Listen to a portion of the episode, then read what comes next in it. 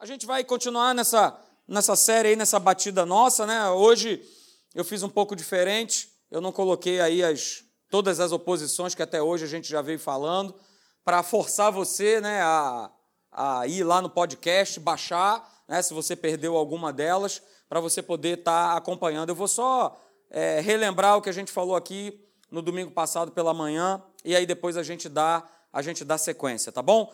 É, o nosso texto base está aí, Isaías capítulo 55, verso 9, e eu leio para você, diz assim: olha, porque assim como os céus, eles são mais altos do que a terra, assim são os meus caminhos mais altos do que os vossos caminhos, e os meus pensamentos mais altos do que os vossos pensamentos, diz o Senhor. Declaração dele, declaração do nosso Deus Todo-Poderoso que ele nos mostra que, da mesma forma que quando a gente olha para o céu e a gente vê né, a, a altura, eu mesmo, quando estava aí nesse, nesse salto de paraquedas, quando eu estava lá em cima, é, aí você olha cá para baixo e você fala: rapaz, eu estou alto, mas eu tô, eu tô bem alto. E aí foi justamente nessa hora que agora.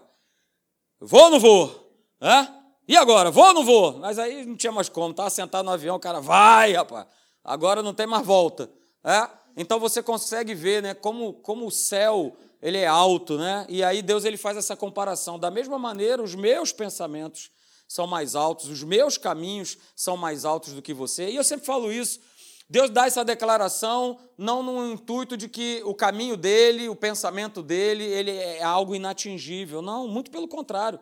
Ele quer justamente que eu e você nós andemos nessa maneira de pensar dele, nessa maneira alta de pensar, nesse caminho alto de andar. Ele quer que nós venhamos trilhar, nós somos filhos dele, querido. Amém? Nós somos seus filhos. Isso aqui não é uma utopia, não. Isso é para nós, é para aquele que confia, para aquele que acredita, para aquele que crê no Senhor Jesus. Então a gente tem falado né, a respeito de algumas oposições, algumas barreiras, algumas adversidades, alguns muros que se levantam que querem nos impedir né, de, de nós sairmos do raso, de nós mudarmos de nível. E, queridos, estamos vivendo a fase da igreja, a gente precisa, diga, precisa, precisa, a gente precisa mudar de nível. A gente não pode ficar 2019 sendo igual a 18, que foi igual a 17, que foi igual a 10, que foi igual a 1990, não dá. Não dá mais. Acabou. Fim de papo com as coisas que estão por vir, que estão por acontecer na igreja, na nossa vida, na humanidade, nós precisamos mudar de nível.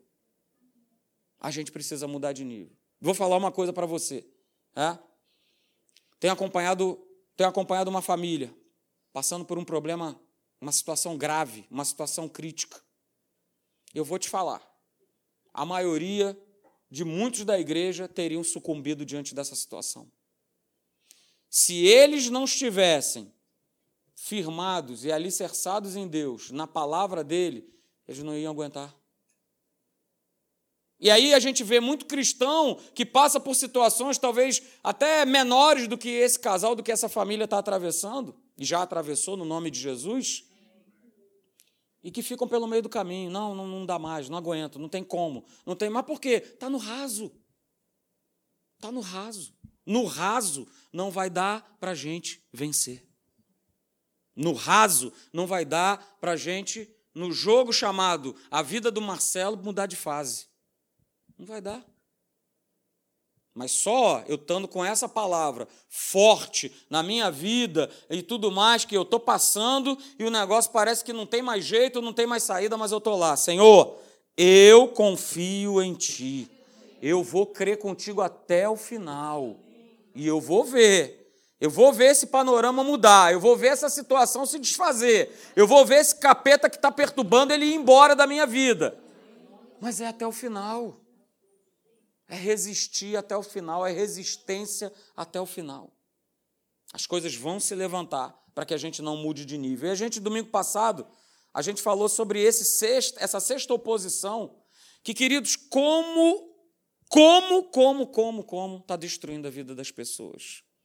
A nossa mente, o nosso pensamento. Como, como pensar errado, como estar com a mente confusa tem destruído a vida das pessoas. E eu li para você, né? Você não precisa abrir Gênesis capítulo 18, que quando o anjo ele se apresenta para Abraão dizendo: "Olha, dentro de um tempo a tua mulher, Sara, ela vai ter um filho". E ela tá, né, atrás ali na tenda, né? Dando aquela dando aquela ajeitada, né, para às vezes conseguir escutar alguma coisa, botando aquele copo, né? Na parede para ver o que, que esse cara está falando para o meu marido. E aí ela ouve isso e ela dá risada, né? Ela começa a rir. E aí o anjo fala para ela assim: É, você está rindo, né? E tal. Aí ele, é, mas tem que rir, né? Porque eu já sou velhinha. O homem aí também, coitado. Né? Nem o azul resolve mais jeito da vida dele. Estou aí no sufoco. E você vem me dizer que eu vou ser mãe? Não tem como. Naturalmente não tem como. E aí a gente se vê, né?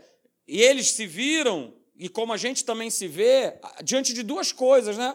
A gente se vê diante da palavra de Deus, que é real, que é imutável, que não falha, que não se abala, que não muda, e a gente tem um outro lado, que é o nosso pensamento natural. Ih, rapaz. Isso aí isso aí é para outra pessoa, para mim é que não é. O outro lado é o pensamento natural, que obviamente não vai conseguir sustentar o que está escrito nesse livro. Não tem como, não vai, não vai dar certo, queridos. E essa acaba sendo né, uma barreira muito comum da fé, eu coloquei aí, o pensamento natural, que vai concluir sempre o quê? Pela razão, tudo aquilo que ele ouve, que ele sente, que ele vê, esse é o pensamento natural. Vai tirar a sua conclusão. Foi a conclusão que Sara tirou. Ela ouviu. Ah, está de brincadeira, né, seu anjo? Você está de brincadeira. Não tem como. Não é possível. É isso? E aí eu também falei, né, domingo passado, que quando esse pensamento natural ele, ele bloqueia é, a entrada do pensamento de Deus, ele bloqueia a entrada da verdade na nossa mente, esse pensamento é um pensamento errado. Ele está se levantando, ele está bloqueando. O que você vê, o que você sente, o que você ouve, está é, tá fazendo mais eco do que a própria verdade, a própria palavra de Deus. E aí bloqueou, não vai entrar a verdade, vai continuar rodando aqui no meu HD o pensamento errado, o pensamento errado, o pensamento errado. E aí nós declaramos, né, domingo passado, não adianta, e é uma verdade, nós somos aquilo que nós pensamos ser. É isso? Domingo passado eu tive que usar o Luiz de exemplo, mas hoje eu vou usar o meu, o meu assessor para exemplos de pregação. Na época do Sérgio, tinha uma rádio chamada Rádio Cidade que dizia assim: olha, você é o que você ouve. Não é isso? Nessa época dele dizia isso: olha, você é o que você ouve. E na verdade nós somos aquilo que nós pensamos ser ou certo, ou de maneira certa, ou de maneira errada, é exatamente o que acontece. Se eu penso que eu sou incapaz, eu sou incapaz. Se eu penso que eu sou um fracasso, eu sou um fracasso. Se eu penso que eu sou um doente, eu sou um doente. Porque é isso que está dentro de mim. Se eu penso que a minha vida não vai mudar, a minha vida não vai mudar. Se eu penso que eu nunca vou vencer os meus problemas, eu nunca vou vencer os meus problemas. Porque, queridos, olha só, eu falei, né, domingo passado, nós nunca iremos além do que pensamos ser, ou daquilo que nós pensamos poder, ou daquilo que nós pensamos ter. A gente não vai além. A gente não vai adiante. Por isso que a gente fala aqui, né? Olha, eu sou o quê? A Bíblia diz que eu sou. Eu tenho o que a Bíblia diz que eu tenho. Eu posso o que a Bíblia diz que eu posso. Porque se eu chegar à conclusão lógica, ou lógica maldita, mas se eu chegar na lógica e dizer, não, mas eu sou o que eu sou, o que eu estou vendo, o que eu visto, eu vou ser exatamente isso. Mas a palavra de Deus, louvado seja Deus por isso, ela fala diferente. Ela nos mostra uma realidade diferente completamente diferente do que você acha, do que você pensa. Nosso pensamento, queridos, é extremamente limitado em nós fazermos, sabe, uma, uma avaliação correta daquilo que a gente vive, daquilo que a gente passa. Extremamente limitados. Por quê? Porque o nosso pensamento natural, ele tem como base a inclinação da nossa carne. E a nossa carne, ela só pende, ela só se inclina para o mal. A nossa carne não se inclina para o bem. A gente não nasceu bonzinho, não, muito pelo contrário, a palavra de Deus diz que nós somos, nós éramos filhos da ira. Nós éramos filhos do capeta. Mudamos a nossa natureza no dia em que a gente, ó, levantou o braço, Jesus, vem morar na minha vida. Aí, ó, a nossa natureza foi trocada. Mas a natureza da humanidade, ela jaz no maligno. Ela é uma natureza corrompida, ela é uma natureza do inferno. Por isso a inclinação ela é errada. Né? E nós falamos também né, que o pensamento que você tem a seu respeito e a respeito das situações que envolvem a tua vida determina o quanto você conquistará em vida. E é exatamente isso. Aquilo que eu penso ao meu respeito, aquilo que eu penso a respeito das situações, vai determinar o curso da minha vida. Não é o que diz lá, eu coloquei para vocês, em Provérbios, capítulo 23, verso 7? Olha, porque como imagina em sua alma, assim ele, assim ele é. Da maneira que eu me imagino ser, assim eu serei. Por isso eu preciso me ver como esse livro me vê. Aleluia! Glória a Deus. Me vê cabeludão, olha que maravilha. Glória a Deus. Cheio de vida, cheio de, cheio de graça, cheio de força. É como esse livro me vê. E é como eu preciso tomar posse e me enxergar. Porque muitas vezes nós mesmos fazendo, fazemos mau juízo ao nosso respeito, as pessoas nem se falam. Vou te falar uma coisa antes da gente entrar na, na, na sétima oposição. Não espere. E estou falando para a igreja, não espere que alguém venha pegar e te dar um tapinha nas costas para te animar. Porque isso não vai acontecer. Até mesmo dentro da igreja, infelizmente. Se você não se posicionar com Cristo, com Jesus, porque é na hora do combate, é ali na hora do vamos ver, que está só você ou sua família, é você e a tua família no combate, meu amigo. Ah, as pessoas vão te ajudar, vão orar, ok. Mas, cara, é você que está ali no vamos ver. É você que está ali na dificuldade, é você que está ali na prova. É você que está ali naquele vale, naquele deserto, a garganta seca, querendo uma gotinha d'água para molhar a goela. E é você, é você que vai ter que combater. Então, se veja como a palavra de Deus mostra que nós somos mais que vencedores, é? que nós podemos todas as coisas naquele que nos fortalece em Jesus Cristo. Ela te vê sarado, curado, saudável. É? é lógico, gente, vamos lá. É? Batendo esse papo maravilhoso com vocês aqui nessa manhã. Nós precisamos fazer a nossa parte. A gente precisa fazer a nossa parte, porque a parte dele já foi feita, aleluia, glória a Deus, uh, demais. Mas a gente precisa fazer a nossa parte. Pô, ele me vê, ele me vê saudável, ele me vê curado, é isso aí, é assim que eu sou. Mas o churrasco todo dia de segunda a segunda não vai dar. Tem hora aqui que o negócio aqui vai vai explodir. E sem contar que antes de explodir, ele já deu todos os avisos, né? Ele já falou todas as. Cara, maneira, Olha aí. Segura a onda, segura a boca, segura isso, não faz aquilo. Ele já deu todos os toques, gente. Quem é nova criatura sabe do que eu estou falando. O Espírito já ministrou, já falou, cara, não vai por esse caminho, não. Esse caminho aí não vai dar certo. Não vai, não vai, não vai. Ou seja, a parte dele está pronta e ele é, ainda está ali atrás, né? como diz lá em Isaías, que eu posso estar tá andando e se eu me desviar, eu vou ouvir atrás de mim uma voz que vai dizer: Ei! Esse é o caminho, andai por ele. Então a gente não está desamparado. A gente não pode estar tá se pegando naquela, naquela máxima de assim: ah, Senhor, mas eu não, não sabia. Ah, mas eu, eu não fui avisado. Nós sempre somos avisados. Sempre Deus vai trazer uma palavra e vai ministrar no nosso coração. Ele quer que a gente ande no caminho dele, nesse caminho mais alto, nesse pensamento mais alto. Aleluia. Não estava escrito isso aqui, mas vamos nessa. Glória a Deus. Vamos lá, coloca aí para mim, Argo. É, a sétima barreira é essa. Ô oh, barreira tremenda essa aqui, olha só. Essa é a sétima oposição, a sétima barreira que impede da gente mudar de fase, da gente mudar de nível. Porque o diabo quer, quer ver sempre a gente com a aguinha no tornozelo. O diabo quer sempre ver a gente assim, né? Com a aguinha no tornozelo a gente, oba! Ele quer ver você assim. Ele quer me ver assim. Feliz da vida, porque eu estou com a aguinha aqui no tornozelo.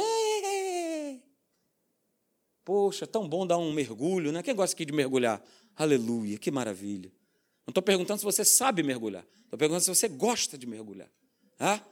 É uma maravilha, é uma delícia. Mas para isso tem que ter água profunda. Se não tiver água profunda, você vai bater com a cabeça, com o teu crânio na piscina e vai rachar, vai morrer. Sétima posição é essa aí, queridos. É o tempo da espera. E que os pacientes digam amém. amém. Olha aí. Sétima posição é essa, é o tempo da espera. E existem coisas né, que a gente fala, que a gente pensa, e se a gente for analisar todo um contexto, são coisas, é, são coisas inseparáveis, não é isso?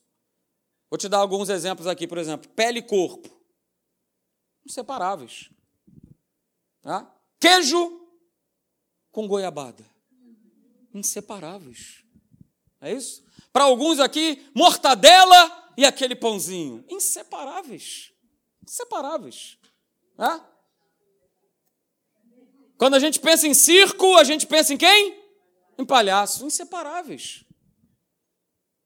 São inseparáveis. Tem coisas que são inseparáveis. E, e da mesma forma, né, do mesmo jeito, espiritualmente, Existem coisas que a gente não pode separar de maneira nenhuma. E aí eu coloco para você o que é algo que a gente não pode separar na nossa vida. Hebreus, capítulo 6, verso de número 12, a parte final do, do verso 12, diz assim: Olha, mas imitem aqueles, sejam imitadores, sejam imitadores daqueles que, por meio da por meio da? E de que mais? Por meio da fé e por meio da paciência. O que, que, que, que acontece com essa, com, essa, com essa turma? Eles o quê? Recebem a herança prometida.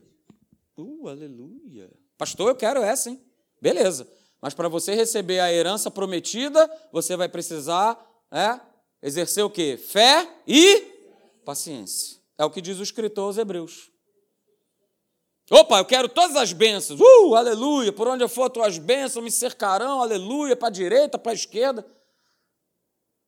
Mas eu preciso agir por meio da fé e do quê? Paciência. Então segura, peão. Aleluia. Fé e paciência são duas forças espirituais que se interagem e se completam. O mesmo valor que a gente dá à nossa fé deve ser o mesmo valor que a gente dá à paciência. Ou seja, o mesmo, o mesmo exercício de fé que eu preciso fazer em relação a situações na minha vida é o mesmo exercício de paciência que eu também tenho que ter. É só você lembrar, camarada que, que malha, que faz musculação. E você já deve ter visto esses tipos na rua, né? O camarada da cintura para cima. Oh, alguém falou lindo. O cara é um armário. Mas da cintura para baixo, a perninha dele parece uma rã. Outro falou aí, parece uma rã. Uma perna de saracura. Lá onde eu trabalho, é o que eu mais vejo. Os caras, ó. E a perna. Né? Mas por que, que isso está acontecendo? Porque o cara só está exercitando a parte superior do corpo dele. Os membros inferiores não. Ele só está exercitando um lado. A mesma maneira acontece com fé e paciência. Porque fé e paciência precisam trabalhar juntos, queridos. Precisam estar na, na mesma sintonia. Se eu for tentar exercer fé e não exercer paciência, ou vice-versa, é, é como eu ter um barco, não é isso? Barco lá. Quem já andou no barco? Dois remos. Então, é como você está nesse barco, né, com os dois remos, mas você só mexe um remo só. O que, é que vai acontecer com o barco? Ele não vai sair do lugar. Aliás, eu vivi essa experiência, ela não está aqui, então vou poder falar, aleluia. Estava eu, 18 aninhos, lá em São Lourenço, num passeio de jovens lá. Não, 18 não, tinha menos. Ah, a gente ainda não estava quase namorando, mas ainda não estava. Então eu estava com 17 para 18, porque eu já estava no quartel. Então, Estava lá no passeio em São Lourenço e tal, aí, poxa, vamos passear de barco, né? Aí entrou ela, entrou mais uma menina e eu fui lá, né? Falei, pode deixar. São 17 anos de São Loló. São Loló é São Lourenço, né? São 17 anos de São Loló. E outra, né? Fuzileiro, chá comigo. E aí, nunca tinha pego num remo na minha vida. Fui tomar o chá com o pastor Hélio, diz para não tomar. Chá comigo. Chá comigo e o barco, ó. Rodando no mesmo lugar. Até que uma menina que estava junto com a gente no barco falou assim: Olha, eu acho que você precisa usar os dois remos e fazer ó, assim, ó, na mesma proporção, na mesma direção. Aí eu falei: É, é verdade, aqui. Estava só testando vocês. Beleza, né? E aí deu certo. Fé e paciência são da mesma forma. Se você quer ver se cumprir né, as promessas de Deus na tua vida, se você quer viver uma vida vitoriosa, se você quer ver a manifestação, a operação do Espírito Santo na tua vida, você vai precisar exercer fé e paciência. Fé e paciência. Porque, queridos, olha só, é, quando a minha paciência acaba, e eu sei que muita gente vai concordar com isso, também acaba a força da minha fé. Quando a minha paciência acaba, quando eu abro a minha boca para dizer não tem mais jeito, eu desisto. Ou seja, chega de esperar, não dá mais. A força da minha fé também já era. E o nosso maior problema não é, não é a nossa fé em si. Mas o nosso maior problema é nós sustentarmos a nossa fé até o final. Esse é, esse é, o, nosso, esse é o nosso maior problema. A gente sustentar a nossa fé até o final. E o segredo é a gente manter viva a fé que a gente possui. Eu vou manter viva de que forma? Através da paciência. Através de crer, através de esperar. Eu coloquei eu coloquei um texto, eu peço que você abra em Hebreus capítulo capítulo 6, do verso 13 ao 15, você vai ver exatamente isso. Hebreus 6, a partir do verso 13,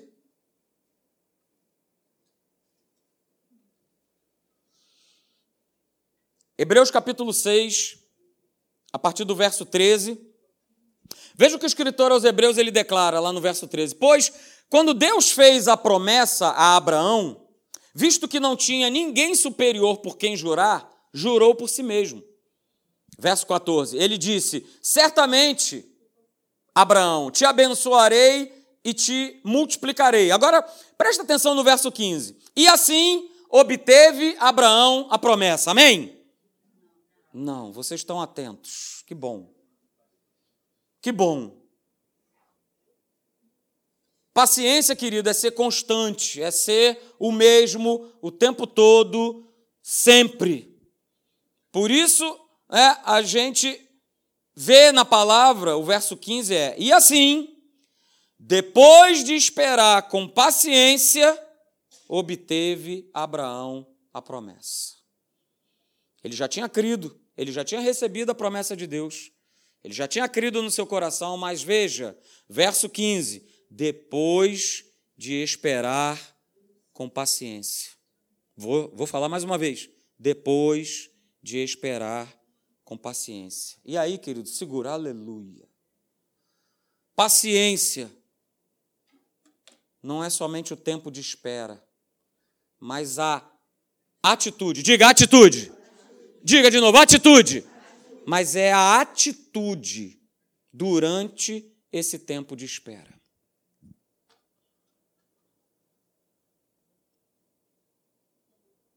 Qual tem sido a minha atitude durante. Porque olha só, nós esperamos muitas coisas.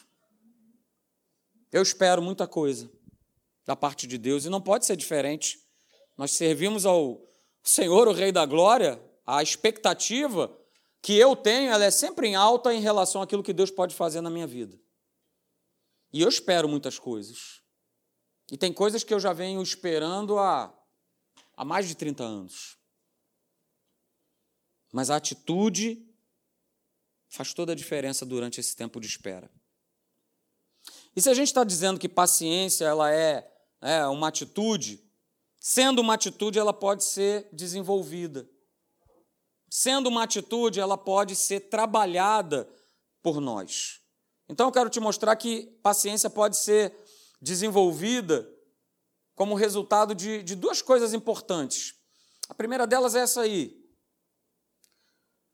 Paciência ela se desenvolve como resultado de um propósito a ser perseguido. Talvez o propósito que você tenha a ser perseguido é a, é a conversão de alguém da tua família. E eu falo para você nessa manhã, assim como eu falo para mim mesmo, eu não abro mão. Sabe por que eu não abro mão? Porque na palavra de Deus diz que se eu crer, será salvo eu e a minha casa. Então eu vou perseguir algo debaixo de uma promessa. Está estabelecida, foi ele que declarou, e eu vou crer. Então eu preciso ter um propósito. Alguém falou, né, alguém disse que um homem sem propósito é um homem sem destino. É verdade essa frase? Sim. Um homem sem propósito é um homem sem destino. E a gente vê né, que algumas pessoas passam pela vida e, e só passam pela vida. Outras pessoas elas passam pela vida e essas pessoas elas são lembradas, né? elas, deixam, elas deixam um legado, não é isso? A gente perdeu agora esse final de semana né? a Luciana, esposa do Johnny, menina jovem. E eu pude estar acompanhando né, todas as pessoas, todas as manifestações. É, e aí eu percebi ali na declaração de todas as pessoas né, algo marcante, falando a respeito dela, assim, a respeito de quanto ela era amorosa com as pessoas, de, de quanto ela gostava né, de, de crianças, por isso ela ganhou até o, o apelido de Tia Barbie, né? Porque ela era lorona, alta, né? Então, essa menina ela deixa um legado. É uma menina que vai ser constantemente lembrada. E é isso que a gente tem que fazer, a gente precisa ter isso. Eu já participei de muitos sepultamentos que eu olhei do lado assim e do lado tinha três, quatro pessoas. Cara, que vida que essa pessoa que estava ali sendo sepultada, ela largou, ela deixou. Três pessoas, duas pessoas. Mas também já participei de, de sepultamentos onde a pessoa, onde eu estacionei meu carro, ele virou para mim e falou assim: Cara, que, que artista foi esse aí que morreu? Eu falei assim para ela: Não, sabe o que foi? Foi um servo de Deus fiel que, que combateu o bom combate e agora chegou a hora dele estar tá junto ao Senhor. Ele, olha, nunca vi tanta gente. Falei, pois é. É um termômetro, né? Digamos assim, que a gente tem a gente precisa marcar a vida das pessoas, a gente precisa ter um propósito, saber o nosso propósito aqui nesse mundo. Nosso propósito não é só estar aqui, vir à igreja aos domingos. Oi, meu irmão, tudo bom? Tudo bem? Tudo certinho? Que legal, hein? Ô, tudo bom? Oi, oi. Trabalho de segunda a sexta. Mudar de nível. Sair do raso. Experimentar coisas novas.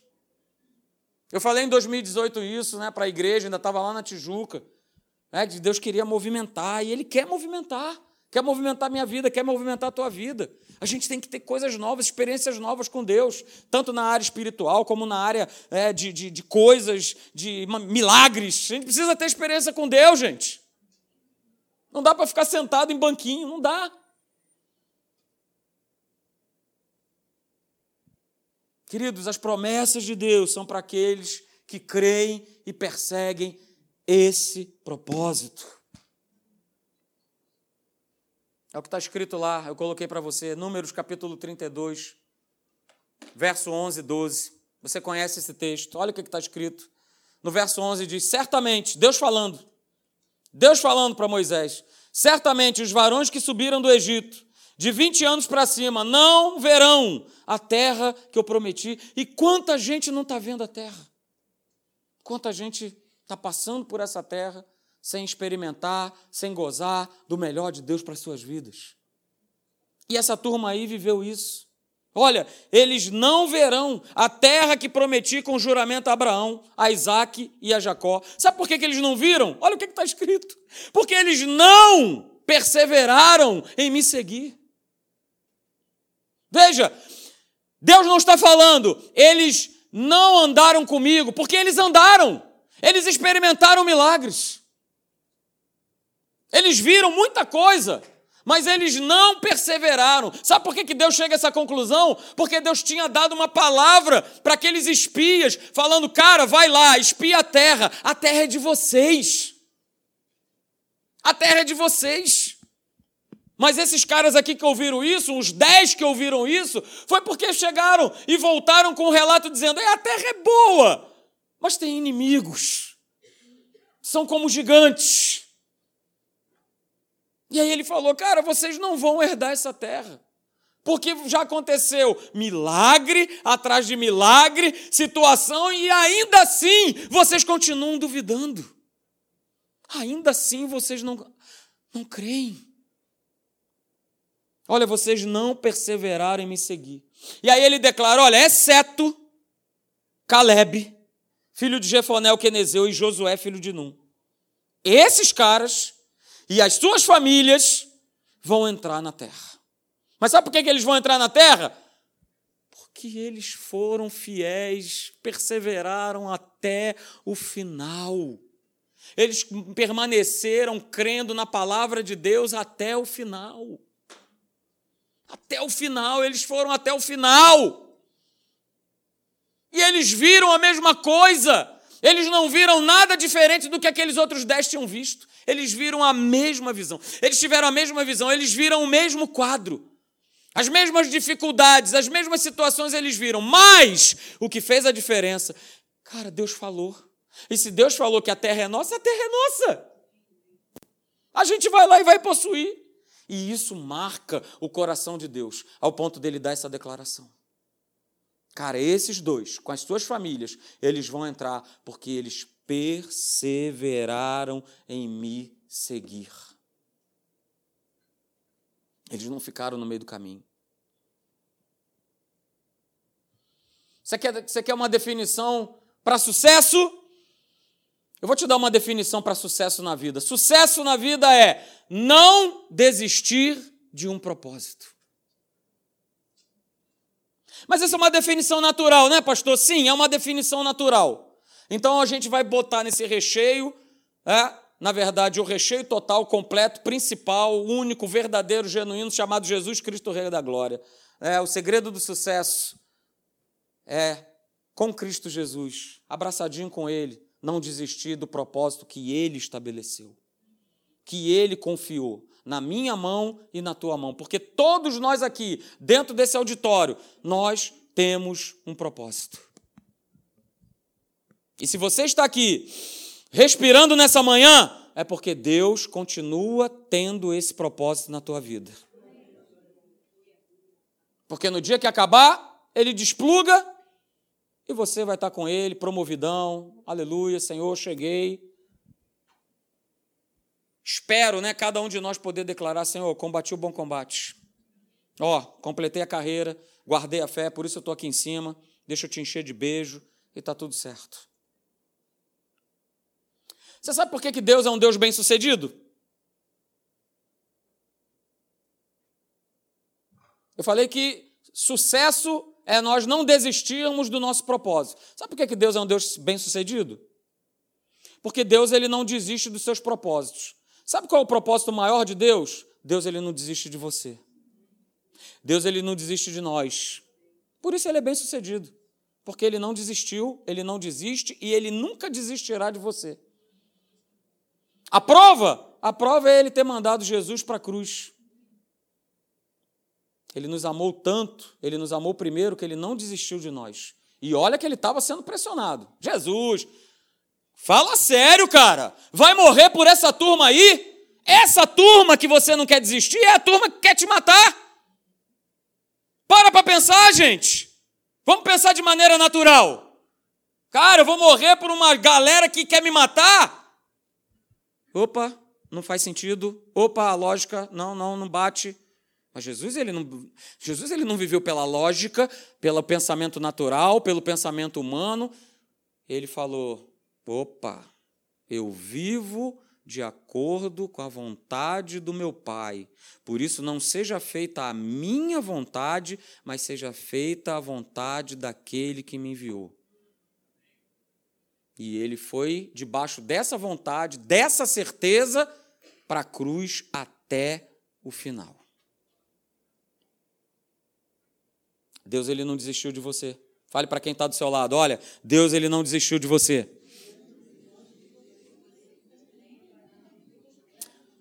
Segundo, segundo, a segunda coisa importante né, a respeito de paciência é que paciência é desenvolvida como resultado do tamanho da confiança que você tem em Deus e na Sua palavra. Lógico, eu vou adquirir paciência o quanto eu confio e o quanto eu tenho certeza que Deus e a Sua palavra são exatamente aquilo que eles dizem que são. Hebreus capítulo 10, verso 35 e 36 diz lá: olha, verso 35 de Hebreus 10: Não abandoneis, portanto, a vossa confiança, ela tem grande galardão. Verso 36: Com efeito, tendes necessidade de perseverança, para que, havendo feito a vontade de Deus, alcanceis a promessa. Então, olha só, gente, Confiar em Deus é simplesmente a certeza de que Deus e a Sua palavra não falham. Isso é confiar em Deus, é ter certeza, é ter certeza absoluta que Deus e a Sua palavra não falham. Apesar né, de tudo que está ao meu redor, de tudo que as pessoas dizem, de tudo que eu vejo, de tudo que eu sinto, certeza de que Deus e a sua palavra, elas não falham. E você sabe, eu sei, confiança não é algo automático. Confiança não é algo que se adquire da noite para o dia. Você não confia em alguém da noite para o dia. É isso? Precisa ter convivência. Precisa ter caminhada, caminhar juntos, andar juntos. Então, para nós terminarmos, queridos, quanto mais eu e você nos relacionamos com Deus e com a Sua palavra em comunhão, é o grau da nossa confiança para com Ele vai sempre estar o quê? Vai estar sempre em alta, vai sempre crescer. Eu me relaciono com Ele, eu me envolvo com Ele na intimidade, buscando a Sua palavra, orando, é? orando, buscando a Deus, estando na igreja, tendo comunhão, e aí eu estou crescendo. E aí eu estou crescendo. E aí Vamos lá. Esse tempo de espera é um tempo de certeza. Ah, eu vou poder até dar uma. Não, mas eu continuo crendo. Não, eu vou até o final. O tempo de espera não vai nos abalar. Nós vamos continuar crendo com paciência, com fé e paciência, para nós herdarmos todas as promessas que Deus tem para mim e para você, a respeito de tudo na nossa vida. Tudo vai se cumprir, você verá tudo se cumprir na sua vida, se você acreditar e ter paciência. Acreditar e ter paciência. E olha, Deus sabe o tempo, Deus sabe o modo. Ele sabe o tempo, ele sabe o modo. Fica com o tempo dele, fica com o modo dele. Não fica com o teu tempo, não fica com o teu modo, com o teu jeito. Há tempo para todas as coisas. Tem o tempo que a gente precisa é, estudar, batalhar, está mais voltado aí para questões de trabalho, tem um tempo. Mas apesar de todos esses tempos que nós vivemos na nossa vida, não deixe que nenhum desses tempos e dessas fases da tua vida te impeçam de você ter comunhão com Deus. Porque se te impedir, você como na época do Serjão, é? o disco ó, arranhado, o bicho. É? Não toca. Sérgio é meu assessor para assuntos de pregação, tá? Não mexe com ele, não. Então, ó, lá o disco lá, o Sérgio botando e. É? Mas eu, mas eu, mas eu, e não sai do mais eu. E Deus quer nos levar além, queridos. Deus quer que a gente mude de nível, que a gente saia do raso. E esse tempo de espera faz toda uma diferença em quem está vivendo debaixo desse amadurecimento, desse crescimento, dessa vida crescente com Deus. Amém?